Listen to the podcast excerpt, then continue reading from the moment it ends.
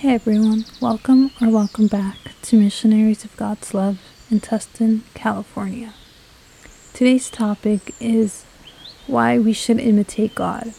But before we begin, find a nice quiet place to sit down with your back, neck, and shoulders relaxed and ask the Holy Spirit to join you throughout the meditation, throughout the day and the days ahead. Take a deep breath and savor the fresh air that is granted to us by God.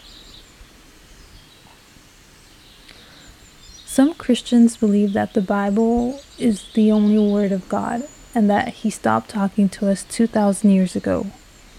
However, He has never stopped talking to us, nor will He ever stop.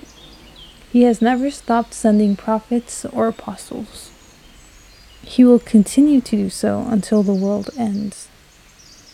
The activity of all Christians is to try to be like Christ, even though we will never be exactly like him.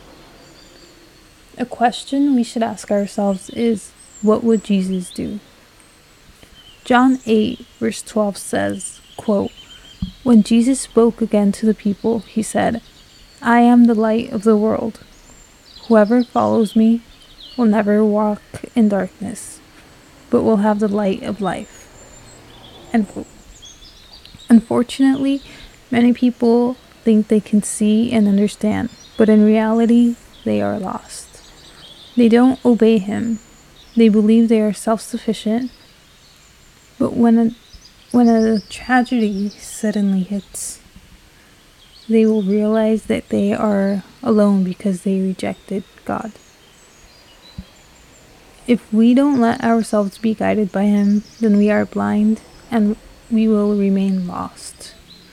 So we should try to make thinking of God a habit. As we end today's prayers, say, Speak to me, Lord, for your servant is listening.